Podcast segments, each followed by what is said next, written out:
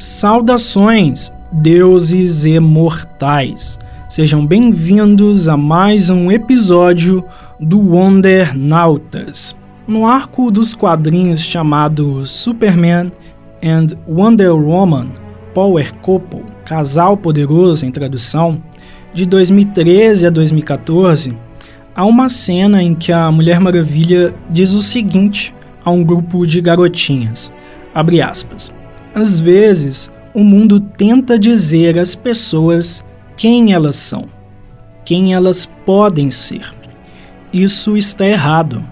Vocês é que devem dizer ao mundo quem são. Fecha aspas. Talvez não faça sentido para você, mas essa frase pode e está sendo relacionada com o filme de horror A Entidade, de 2012, e o significado de legado. Fica comigo para entender toda essa maluquice da minha cabeça depois dos recadinhos e da vinheta.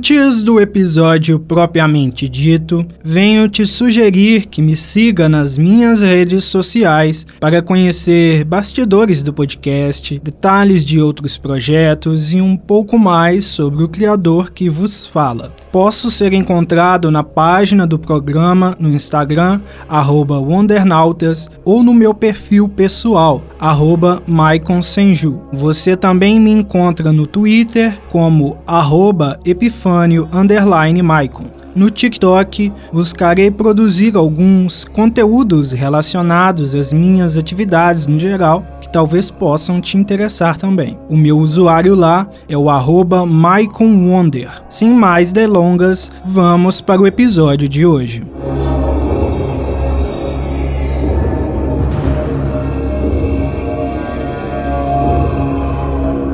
Para entrar neste tema, eu preciso trazer trechos da publicação do, do site Adoro Cinema sobre esse filme, A Entidade, de 2012. E eu trouxe assim dois trechinhos para a gente entender, quem não assistiu o filme e tal, para você entender mais ou menos o, do que, que se trata essa história. Abre aspas. Ellison, Ethan Hawke, é um escritor de romances policiais que acaba de se mudar com a família no sótão da nova casa, ele descobre antigos rolos de filme que trazem imagens de pessoas sendo mortas. Intrigado com o que elas representam e com um estranho símbolo presente nas imagens, ele e sua família logo passam a correr sério risco de morte. Fecha aspas. Agora o segundo trecho, abre aspas. Na produção, Ethan Hawke interpreta um escritor de livros policiais em crise. Suas obras são baseadas em casos reais e ele resolve morar no local onde quatro famílias foram mortas. Escondendo da própria família o mórbido detalhe do novo lar, ele encontra uma caixa cheia de rolos de Super 8 e um projetor. O primeiro que ele assiste revela o momento do tal assassinato e outros mostram mais mortes em série de outras épocas. Ao perceber a existência de símbolos misteriosos, ele vai investigar, não imaginando que coisas estranhas passariam a acontecer, principalmente com seus filhos. Fecha aspas.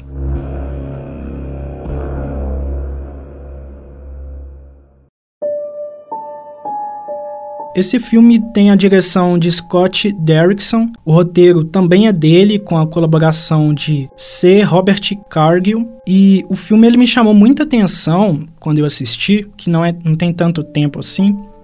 No momento que esse episódio estiver saindo, deve ter talvez alguns meses. Mas ele me chamou a atenção por causa de uma coisa específica. Mas antes eu tenho que fazer um adendo, né? Eu achei a sequência que é a Entidade 2 de 2015 uma porcaria. Mas enfim, a gente foca no que interessa realmente aqui. Mas se caso você nunca tenha assistido, assista o primeiro e finja que o segundo nem existe, porque é uma perda de tempo. Muito, muito ruim. Pelo menos eu achei muito ruim. O protagonista do primeiro filme, e escritor Ellison Oswald, ele trabalha escrevendo livros sobre crimes reais. Ele, é, ali na história, ele também já escreveu literatura, né, ficção, mas atualmente, pelo menos no momento que a gente está acompanhando ele, está escrevendo sobre crimes reais, o famoso true crime. Em determinado momento, ele menciona que aquelas histórias que ele está escrevendo são o seu legado, né? Porque assim, não são histórias que ele inventa da cabeça dele, mas de alguma forma ele torna pública ou torna interessante uma história que aconteceu com pessoas que sofreram violência, que morreram e tal. De alguma maneira você ajuda as pessoas a se conscientizarem a respeito de determinadas questões, ajuda as pessoas a tentarem evitar certas situações de perigo e tal. E quem sabe, em casos que não tem solução, ajuda também a colaborar com a resolução do caso, né?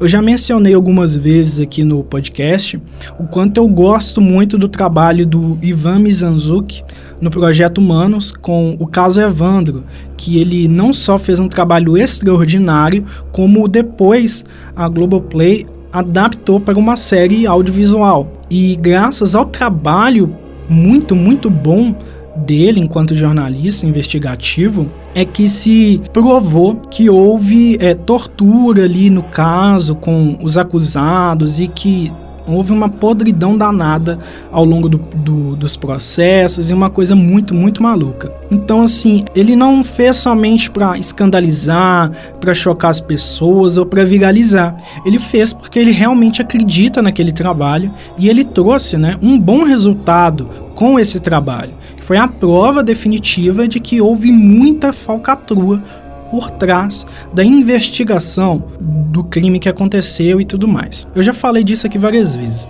mas eu estou exemplificando para a gente entender o, essa coisa desse personagem, desse filme, e por que, que eu estou comentando sobre ele. Porque quando ele fala desse legado que ele que é dele, né? Ele está falando mais ou menos disso. Se você pensa no caso do Ivan Mizanzuki, de alguma forma, o trabalho que ele fez sobre o caso Evandro é um legado que ele está deixando aí para as atuais gerações e para a posteridade, né? É uma forma de lembrar as pessoas que os crimes nem são tão simples assim de se entender. Nem tudo é preto no branco e nem tudo é tão claro. Nem tudo que a mídia fala ou que a mídia traz é necessariamente a verdade absoluta. Porque dentro do caso Evandro a gente tem alguns problemas de abordagem midiática com esse evento. E aí, no caso desse personagem específico aqui do filme, voltando para ele, a gente pode pensar legado dessa forma, né? Quando você contribui para que uma história real seja divulgada da forma correta, de uma forma ética, humanizada, você está construindo alguma coisa legal, ainda que essa história tenha sido violenta em algum grau, né? O que eu queria tratar é sobre o quanto que a gente faz coisas da nossa vida e quanto elas definem quem a gente é de alguma maneira. Em determinado momento do filme, como eu falei, ele, ele menciona que isso é o legado dele e tal, mas por causa desse legado, ele acaba colocando em risco a si mesmo e a sua família. Embora isso descambe para outro assunto que não é o foco aqui do episódio. Mas o quanto que aquilo que fazemos com a nossa vida define quem nós somos.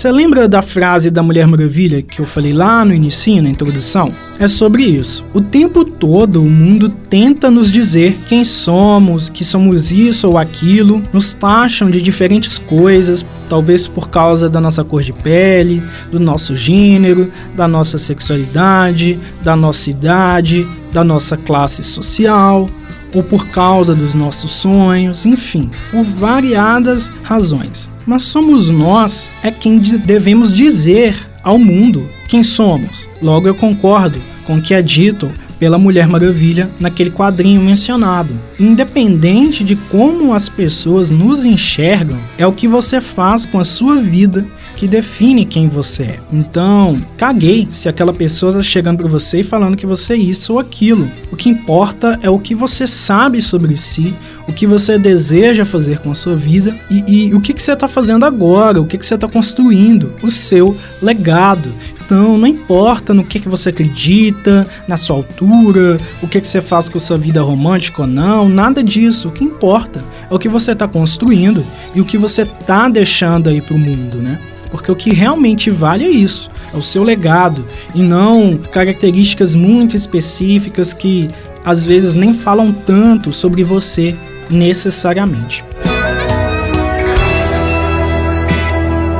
Eu fiz um, uma dinâmica assim lá no, na página do podcast que estava destacando justamente essa frase da Mulher Maravilha desse quadrinho. Falei assim na caixinha de texto, né? De pergunta: Diga ao mundo quem você é? E a gente teve algumas respostas. Eu achei que até teria menos ainda, porque eu já fiz outras dinâmicas desse tipo. E quando a gente faz perguntas é, sobre algum caso específico ou sobre gosto pessoal, ah, que filme você gosta, qual personagem é seu favorito e tal, a galera sempre tem mais facilidade de responder. Mas eu acho que é, é curioso como quando você pergunta quem você é para alguém, às vezes a pessoa não sabe dizer. Quando você pergunta quem você é, não necessariamente você está perguntando o nome ou de onde a pessoa é e tal, mas talvez uma definição da essência daquele indivíduo, né? E foi o que eu quis dizer com essa, essa questão e é o que essa frase quer dizer. E aí quando você pergunta qual é a essência da pessoa, o que a define, às vezes a galera fica meio perdida, né? Porque afinal de contas, o que te define ou não são seus sonhos, são as pessoas que falam sobre você, é o que você acredita, é o que você pensa sobre assunto X ou Y. E aí as interpretações são variadas. Mas eu acho que no geral as pessoas, inclusive boa parte dos ouvintes desse podcast, eu presumo, não tem uma noção clara de quem é e não teria tanta facilidade para responder essa questão. E aí a gente teve umas respostas assim, foram poucas, mas foram interessantes e eu quero trazer aqui. Uma delas foi do Hora de Série, que disse o seguinte: Uma pessoa incrível, mas infelizmente poucos têm acesso a esse meu lado. E eu achei uma resposta interessante porque justamente coincide com o que eu acabei de falar. Às vezes as pessoas têm dificuldade para dizer quem elas são, justamente porque elas têm poucas oportunidades de viver isso de forma frequente. Porque a gente, a gente tem papéis sociais, né? Durante o nosso dia a dia. Quando você está no seu trabalho, você é um funcionário. Quando você está em casa, você é um filho, um pai, uma mãe, sei lá, um irmão. Quando você está na igreja, você é um, um, fiel, sei lá, na igreja católica, evangélica, sei lá, ou outro tipo de, de, religião, de crença, pode ser o que você quiser imaginar aí. Então, cada, cada situação, cada contexto da sua vida, você tem um papel social ali sendo exercido. E aí, esse papel, ele te define naquele momento ou te define na totalidade? Ou ele é uma parte de você? E no fim você é uma soma de todas essas coisas. Então é meio complicado de responder, né? E aí essa resposta do, do, da pessoa que eu acabei de ler, ela é legal porque a gente pensa que nós não somos quem realmente somos o tempo todo ou para todas as pessoas.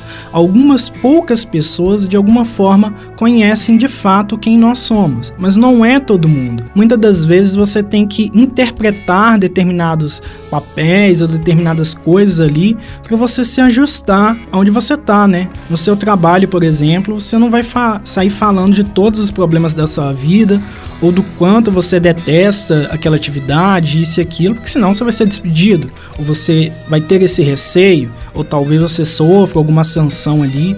Então você está interpretando em algum grau. Às vezes também quando você está em um relacionamento amoroso que está meio conflituoso, você não compartilha determinadas coisas, você esconde tantas outras, você desconfia que talvez a pessoa esteja fazendo algo ruim com você, te traindo, alguma coisa do tipo. E aí você vê também que você está interpretando, você não está sendo realmente quem você é. Então essa resposta dessa pessoa é uma coisa que eu acho que é comum e talvez valha a pena da gente pensar, né? Por que a gente tem que estar o tempo todo interpretando tanto e por que tão poucas pessoas têm acesso ao nosso lado real, ao quem nós somos de verdade? Por que isso acontece. Será que a gente pode mudar isso um pouquinho? Será que ao mudar a gente tem mais qualidade de vida? Eu penso que sim. A partir do momento que você deixa de se forçar tanto para entrar em determinadas caixas ou, ou, se pressionar tanto a determinados papéis, você se livra de um peso, sabe? Você pode ser um pouco mais quem você é de fato. Muitas das vezes isso tem grandes benefícios, não somente para aquela relação específica, mas para a sua vida no geral. Uma outra resposta foi do Críticas que Ninguém Lê. Vixe, já pensei muito sobre isso e até hoje não achei a resposta reforça o que eu já falei também, né? Dessa coisa de que muita gente não sabe como responder essa questão, e eu acho que isso é comum. De alguma forma, talvez seja reflexo da sociedade em que a gente vive. A gente está o tempo todo muito conectado. Você entra, você vai mexendo no seu celular, você tem que acessar Instagram, Facebook, Twitter, e aí tanto de vídeo que você consome ao mesmo tempo, TikTok tá lá, um monte de coisa, um monte de informação o tempo todo, com muita ra rapidez. Às vezes você não para para pensar, refletir direito naquela informação específica, e aí você trabalha, você tem relacionamentos diversos, você estuda talvez, é, tem um sonho, alguma coisa que você quer muito fazer, mas ainda não pode fazer da forma que realmente quer, da forma que gostaria que fosse. Então, o seu dia é sempre muito cheio de informação, de estímulos, e aí, no fim das contas, é difícil realmente achar quem você é no meio de tudo isso. Então, é uma coisa que eu acho que é consequência desse mundo que a gente vive, né, tão conectado. Mas eu não sei se voltando a 100 anos atrás, 50 anos atrás, talvez, se também seria tão fácil de responder isso quem você é, né? Porque no fim das contas, ser humano é uma coisa muito complexa e não existe uma única palavra para definir ou resumir isso de uma forma tão simples assim. Uma outra resposta foi da foi da na tela da Fê. Eu sempre leio errado esse nome. E ela diz o seguinte: uma pessoa sonhadora. E ela fala em poucas palavras, né? Uma coisa que pode ser muito, eu acho legal nesse sentido porque esses sonhos podem ser vários, e ao mesmo tempo que a pessoa tem sonhos específicos agora, talvez daqui a cinco anos ela tenha sonhos tão diferentes que a definam de uma outra maneira. E a última resposta que também é legal do telefanático, ele disse que ele é o super-homem. E a gente pode e deve acreditar, não é?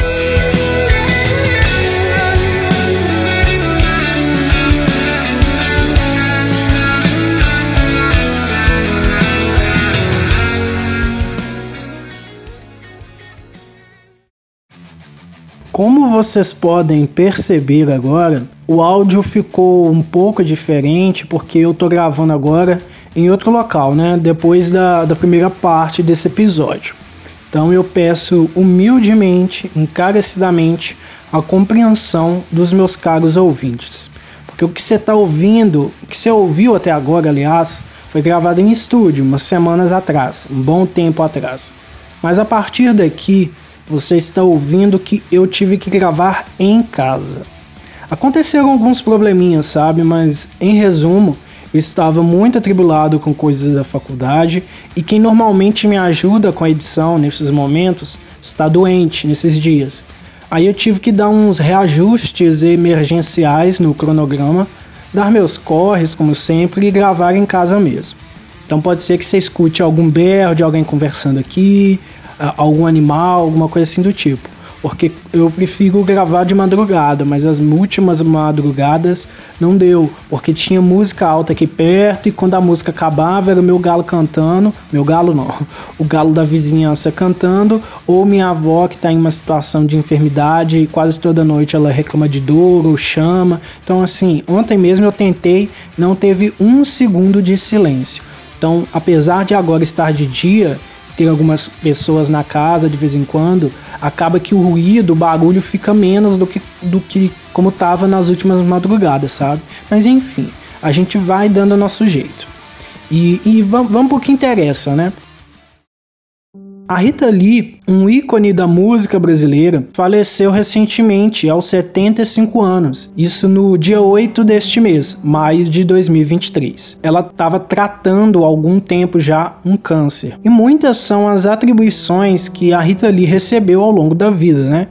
Rainha do rock brasileiro, padroeira da liberdade, ovelha negra, sendo essa última uma de suas canções mais emblemáticas e marcantes. E claro, ela também é uma referência de criatividade, independência, originalidade. Talvez você se pergunte, né? Ué, mas o que isso tem a ver com um episódio que estava falando de um filme de terror? O que isso tem a ver com aquela frase de quadrinho da DC Comics? Bem, tem tudo a ver, você vai entender. A cantora veio ao mundo em 31 de dezembro de 1947, apenas 15 anos após a aprovação do voto feminino no Brasil. Foi uma das primeiras mulheres a tocar guitarra no palco, abordou em suas músicas temas como sexo e liberdade feminina, sem papas na língua e por aí vai. Em entrevista ao Pedro Bial, Rita Lee disse o seguinte certa vez, abre aspas. Essas coisas de feminismo e tudo, eu não tenho muito a teoria da coisa. Eu nunca tive. Eu fui mais de ação, né? Ah, mulher não pode usar calça comprida. Hã? Pode. Eu vou usar. Usava. Ah, mulher não pode fazer rock. Para fazer rock tem que ter culhão. Eu pegava meus ovários, meu útero, eu ia fazer rock and roll. Fecha aspas. Com essas poucas informações, você que está ouvindo deve conseguir entender a mensagem.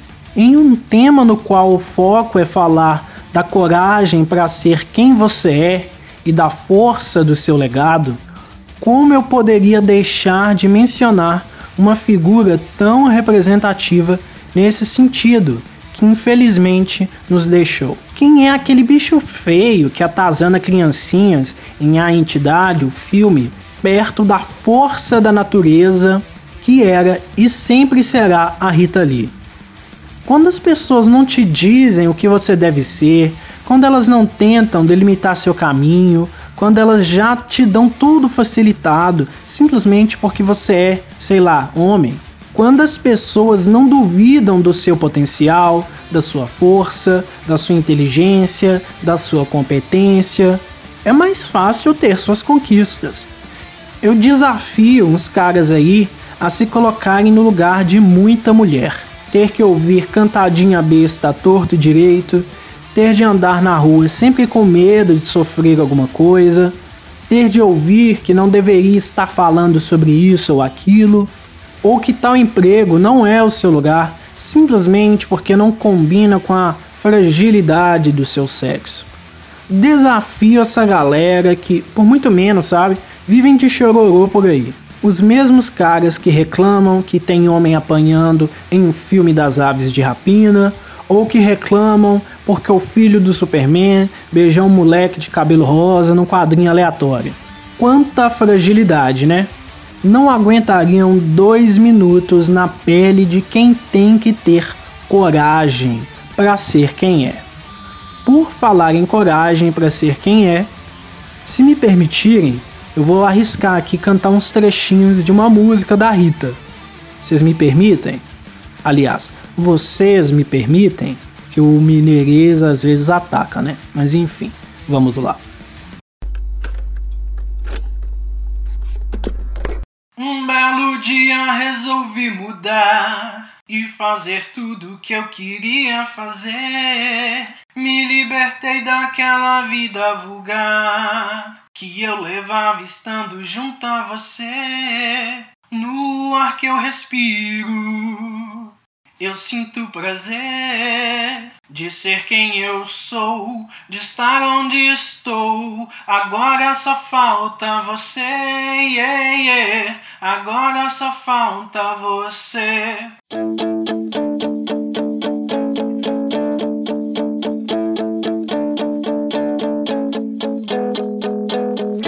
Para a gente finalizar, eu gostaria de trazer uma singela participação da Laira Reis, que já esteve por aqui nos episódios 63 e 64. De 27 anos e de Jaciara, Mato Grosso, a Laira é youtuber e administradora de uma página de informações sobre a atriz Lily Rabe. E também é uma fã da Rita Lee. Se liga no que ela tem a dizer pra gente. Oi, Michael. Oi, ouvintes do Undernautas. Prazer estar aqui de novo. Dessa vez para falar da Rita Lee, Rita Lee, como tava, ou tá, enfim. O arroba dela no Twitter, a criadora do selinho da Abby. Essa mulher que faz parte da minha vida, que entrou na minha vida quando eu era uma criancinha. Eu lembro de ver ela na TV e não entender completamente nada das letras dela, mas amando muito, achando ela muito legal. Essa mulher que colocava palavrão nas letras das músicas dela mesmo e foda-se, que cantava sobre sexo, numa época que era tabu mulher falar de sexo e fazia rock, mesmo uma enxurrada de gente dizendo que não era coisa para mulher, tudo isso em meio a uma ditadura militar. Ela soube viver. Ela queria viver pelo menos um pouco mais para pôr em prática os projetos que ela tinha. Ela queria continuar compondo, queria continuar escrevendo. Imagino que viriam mais livros por aí, além da segunda autobiografia, a última coisa que ela deixou pra gente. A última coisa não, né? As músicas dela ainda estão aí, os outros livros dela ainda estão aí. E para mim foi impossível não chorar a morte da Rita. Eu lembro que no dia a primeira coisa que apareceu para mim quando eu abri meu Instagram foi a nota de falecimento dela. E eu custei acreditar. Obrigadão demais por você compartilhar um pouco da sua experiência com isso, né? Relatar um pouco como que você lidou com essa notícia e o que você falou só reforça ainda mais o que eu tentei trazer nesse episódio, comentando da Rita Lee, daquela frase da Mulher Maravilha, do filme, a entidade, enfim sobre essa questão de é, enfrentar os medos, né? Às vezes a gente pensa o quanto as coisas são difíceis ao nosso redor, quanto é difícil ser quem você é em muitas situações, mas é o caminho, é o melhor que a gente tem para fazer, né? O outro caminho é se apagar, é não viver de verdade. E se permitir viver e ser é um ato de coragem e é um ato de resistência. Eu acho que a Rita Lee deixou esse legado para nós, nos ensinou isso, né? E que muitas outras pessoas se inspirem por ela e por tantas outras figuras que têm esse ato de resistência, de simplesmente ser, simplesmente existir. Ei, ei você, presta atenção. Eu falei muita coisa nesse episódio ao mesmo tempo não falei tanto. Como assim? Falei de vários elementos diferentes, de vários assuntos diversos, eu fui cruzando. Eu acho que se eu estendesse demais esse episódio ia ficar difícil de entender. Por isso até coloquei somente uma participação de áudio de um ouvinte barra é, colega, enfim, enfim, enfim, enfim. Não quis encher aqui de mais áudios falando de coisas diferentes e ao mesmo tempo parecidas, enfim. Porque eu tento não deixar os meus episódios caóticos demais ao ponto de ficarem ininteligíveis, né? Eu acho que é essa a palavra.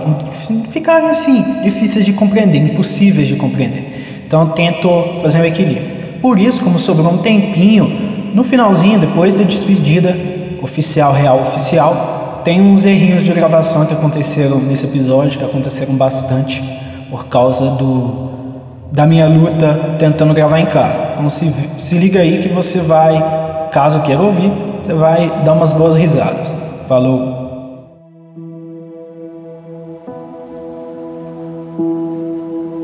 Como eu sempre costumo dizer aqui no podcast, existem histórias que precisam ser contadas. E a sua, com toda certeza, é uma dessas histórias. Quando eu falo nesse sentido, é de você contar a sua própria história, mas acima de tudo, de você vivê-la, viver a sua própria história. Talvez você seja como aquele escritor, o protagonista de A Entidade, sofrendo riscos, se colocando em perigo para contar uma história que de alguma maneira te coloca em conflito com algo. Mas se é uma história que importa, que vale a pena, que deve ser vivida, que deve ser contada, que deve ser representada, então talvez alguns esforços valham a pena no fim das contas, sabe? E eu te garanto que você não vai encontrar uma entidade maligna a cada esquina querendo trucidar você e a sua família. Enfim, por mais que as coisas às vezes pareçam grandes demais e, e, e assustadoras demais, a outra opção, que é se esconder e deixar de viver, não me parece de fato uma opção.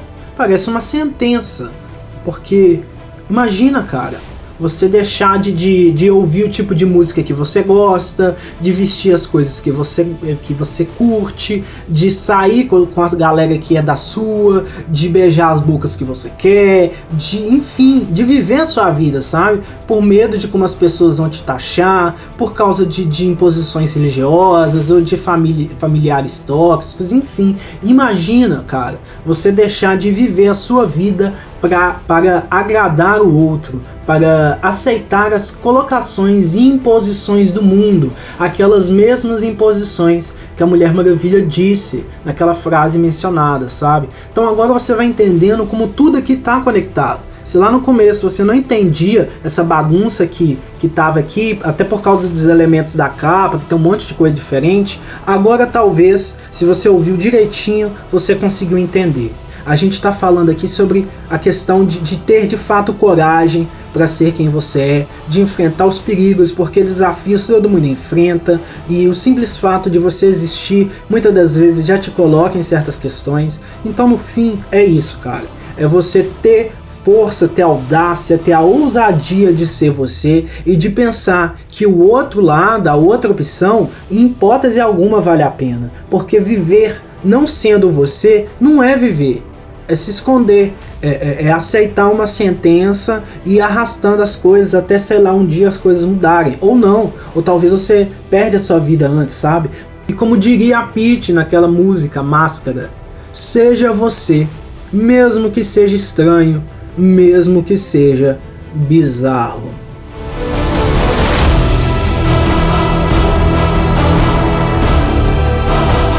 Então é isso, espero que tenham gostado do episódio de hoje e que a glória de Gaia esteja com você.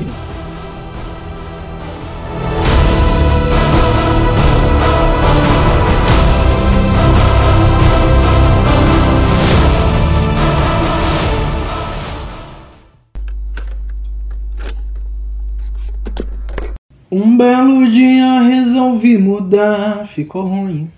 Me libertei daquela vida vulgar que eu levava estando, ficou ruim pra caralho.